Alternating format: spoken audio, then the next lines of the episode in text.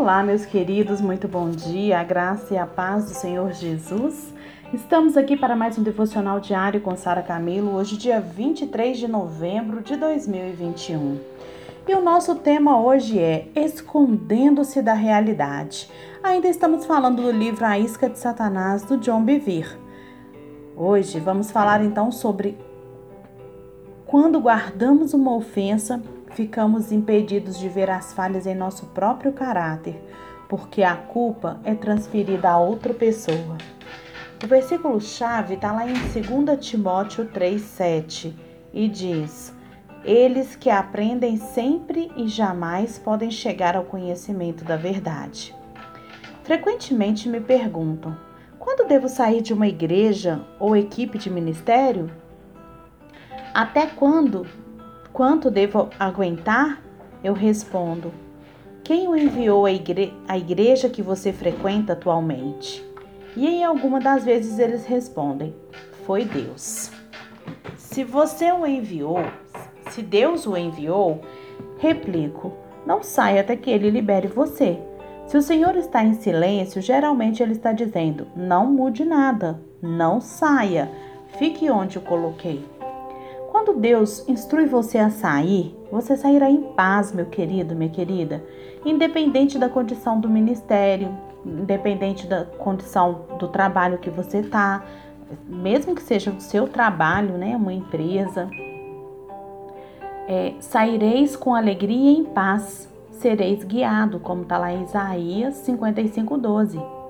Dessa forma, a sua saída não será baseada nas ações ou comportamento de outros, mas sim na liderança do Espírito. E assim, não se sai por causa de situações difíceis. Sair com o espírito crítico ou ofendido não é plano de Deus, gente.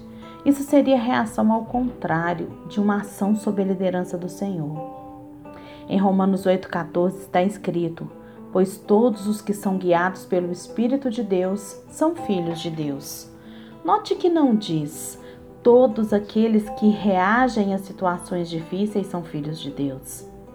Na maioria das vezes, a palavra filho, usada no Novo Testamento, vem de duas palavras gregas, teknon e ruios. Uma boa definição para a palavra teknon é aquela, é aquele que é filho meramente por nascimento. Diz o pastor John Bevere, quando meu primeiro filho, Addison, nasceu, ele era um, um filho de John Bevere, simplesmente pelo fato de ter vindo de mim e da minha esposa. Quando ele estava no berçário, junto com todos os outros recém-nascidos, não poderíamos reconhecê-lo como meu filho por traços de personalidade. Quando meus amigos e família vinham visitá-lo, não podiam identificá-lo, exceto por causa do nome escrito na placa do bercinho. Ele não possuía nada que o diferenciasse dos outros. Addison seria considerado um tecnon de John e Lisa Bevere. Encontramos tecnon em Romanos 8, 15 e 16. A passagem diz que por causa do espírito de adoção que recebemos, o próprio Espírito testifica com o nosso espírito que somos filhos, tecnon de Deus. Quando a pessoa recebe Jesus Cristo como Senhor, ela é filha de Deus por intermédio da experiência do novo nascimento, como está lá em João, capítulo 1, verso 12. A outra palavra para a tradução de filhos no Novo Testamento é ruios. Muitas vezes ela é usada no Novo Testamento para descrever aquele que pode ser identificado como filho porque apresenta caráter ou característica de seus pais. Quando meu filho Adson crescia, ele começou a se parecer comigo. Quando tinha seis anos, Lisa e eu viajamos e deixamos com os, o Adson com os meus pais. Minha mãe disse à minha esposa que Adson era quase uma cópia carbono de seu pai. Sua personalidade era como a minha, quando eu tinha a idade dele. Agora mais crescido, tornou-se mais parecido.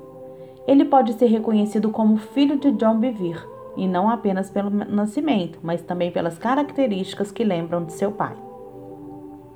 Dessa forma, a palavra grega teknon significa de forma simplificada bebês ou filhos imaturos, e a palavra grega ruios é frequentemente usada para descrever filhos maduros.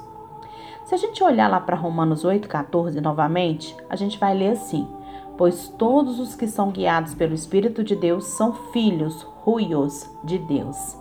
Podemos ver claramente que os filhos maduros são aqueles que são guiados pelo Espírito de Deus. Os crentes imaturos têm menos probabilidade de seguir a liderança do Espírito de Deus muito frequente, muito frequentei, muitos frequentemente reagem emocional ou intelectualmente às circunstâncias com que se deparam e ainda não aprenderam a agir apenas sob a liderança do Espírito de Deus. À medida que o Adson crescer, desenvolverá o seu caráter, e quanto mais maduro ficar, mais responsabilidade eu poderei lhe confiar, concordam? É errado se ele permanecer imaturo. Não é a vontade de Deus que a gente permaneça bebês. Uma maneira de provocar o desenvolvimento do caráter do meu filho é através das situações difíceis. Quando ele começou a frequentar a escola, deparou com alguns valentões, e eu ouvi algumas das coisas que esses garotos difíceis faziam e diziam ao meu filho, e ficava com vontade de ir lá e resolver o problema. Mas sabia que isso seria errado a minha intervenção impediria o crescimento do Adson. Dessa forma, minha esposa e eu continuamos a aconselhá-lo em casa, preparando para enfrentar as perseguições na escola. O seu caráter se desenvolveu através da obediência aos nossos conselhos, no meio do seu sofrimento. Deus faz algo semelhante conosco, queridos. A Bíblia diz, lá em Hebreus 5,8: Embora sendo filhos, uios, ruios, aprendeu a obediência pelas coisas que sofreu. O crescimento físico é uma função do tempo. Nenhuma criança de dois anos já teve 1,80m. O crescimento intelectual é uma função do aprendizado. Mas já o crescimento espiritual não é função do tempo nem do aprendizado, mas é da obediência. Olha só o que Pedro diz lá em 1 Pedro 4,1. Ora, tendo Cristo sofrido na carne, armai-vos também vós do mesmo pensamento, pois aquele que sofreu na carne deixou o pecado. Vamos parar, vamos terminar aqui, só faltam dois parágrafos, né? aquele que deixou o pecado é um filho de Deus perfeitamente obediente. Ele é maduro e decide seguir os caminhos de Deus e não os seus. Presta atenção nisso, ó. Aquele que deixou o pecado é um filho de Deus perfeitamente obediente. Ele é maduro e decide seguir os caminhos de Deus e não os seus. Assim como Jesus aprendeu obediência por intermédio do seu sofrimento, a gente também aprende por meio das dificuldades que a gente passa. Quando a gente obedece a palavra de Deus que é falada pelo, por, pelo, pela qual crescemos e adquirimos maturidade nos momentos de conflito e sofrimento. Nosso conhecimento das escrituras não é a chave para isso, gente. Sabe qual é a chave para a gente crescer espiritualmente? É a obediência. É a gente fazer a vontade do Pai e não a nossa. Agora, vamos compreender porque algumas pessoas né, que a gente conhece por aí, que são cristãs há 20, 30, 40 anos, sabem de cor versículos e capítulos da Bíblia, ouviram milhares de sermão e leram muitos livros, mas ainda estão usando fraldas espirituais. Toda vez que se defrontam com situações difíceis, em vez de reagirem através do Espírito de Deus, procuram proteger-se do seu próprio modo. Estão sempre aprendendo e jamais chegam ao conhecimento da verdade, como está lá em 2 Timóteo 3,7. Nunca chegam ao conhecimento da verdade, tá? Por quê? Porque nunca aplicam a verdade.